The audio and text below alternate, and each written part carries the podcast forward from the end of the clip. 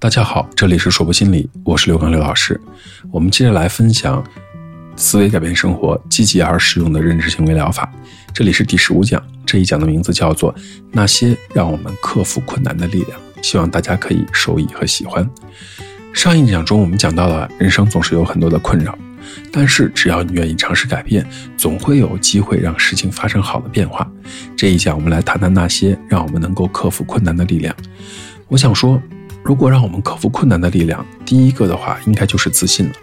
自信就是指相信自己有能力完成任务，它使我们感到自己有能力完成某些事情。从烧一顿好菜到写一本畅销书，我们对不同的任务有不同的信心。我们的自信极大地影响到我们愿意尝试哪些事情，影响到我们坚持到底的动力。它决定了我们付出多大的努力，坚持多少时间。我们在过去办成了哪些事情，这些经验呢，也极大的影响了我们的自信。每当你在某个方面体验到成功，你完成这类任务的自信就会增加。它呢，甚至会鼓励你接受其他方面的更具有挑战性的任务。失败的经验呢，常常具有相反的影响。尝试之后失败了，可以降低你的自信，让你不那么愿意尝试。如果我们一再失败，情况更是如此。反复出现的失败，可以让我们怀疑自己还能不能成功，达不到我们的目标，更多的是因为缺乏自信，而不是缺乏才能。一旦你认为自己办不到，你就尽可能的不愿意去尝试。听到这里，大家可别觉得自信就是给自己喝鸡汤、撒狗血、打鸡血以及泡热血这类的，这不是自信的本意。自信是指我从内心深处相信这件事情，如果不是发自内心的坚定，你就是对着镜子说一万遍事情会好的，总会过去的，我真的很不错，也没有任何意义，甚至把嘴巴说烂了也没有卵用。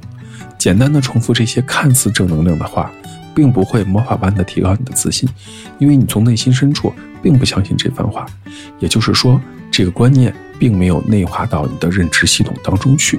所以，与其给自己猛灌心灵鸡汤，倒不如在遇到问题的时候，认真的想想你已经具备哪些技能，以及过去成功的经验要有效的多。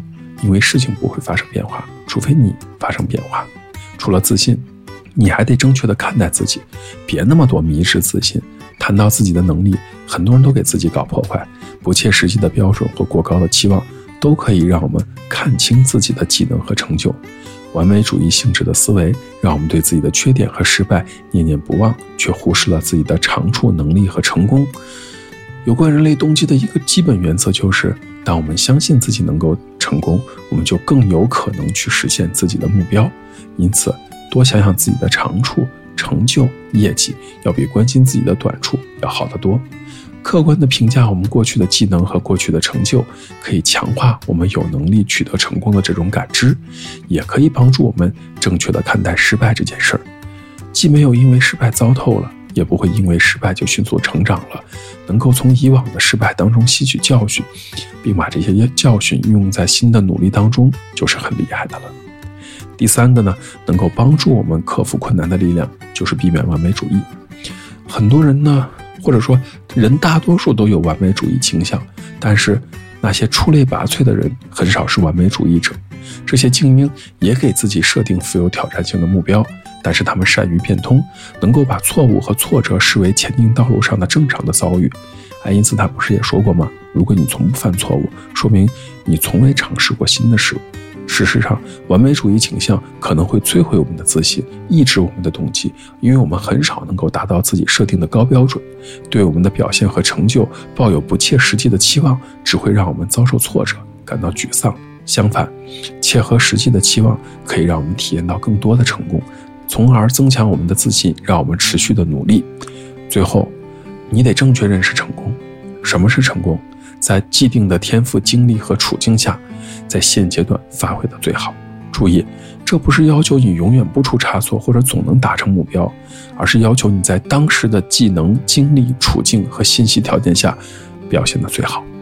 当我们明白了自己只能在特定的条件下尽力而为，我们就会对自己体谅一些，就能够感受到更多的成功。至于什么任务分解、合理运用子目标、提示、合理想象、奖励自己、用名人名言激励什么的。相信大家或多或少都是了解的，我们在这里就不展开讨论了。这里是硕博心理这一讲的内容就结束了。希望大家喜欢。如果你很喜欢关于思维改变生活这方面的知识呢，也欢迎你持续的关注我们。我是刘老师。虽然我们只是心理学界的一棵小树苗，但是我们努力做到我们的最好，用真诚的态度、客观专业的方式，向每一个愿意关注我们的人分享一切你想知道而我们又恰好了解的心理学知识。请记得，不管你在哪里，世界和我陪伴着你。再见。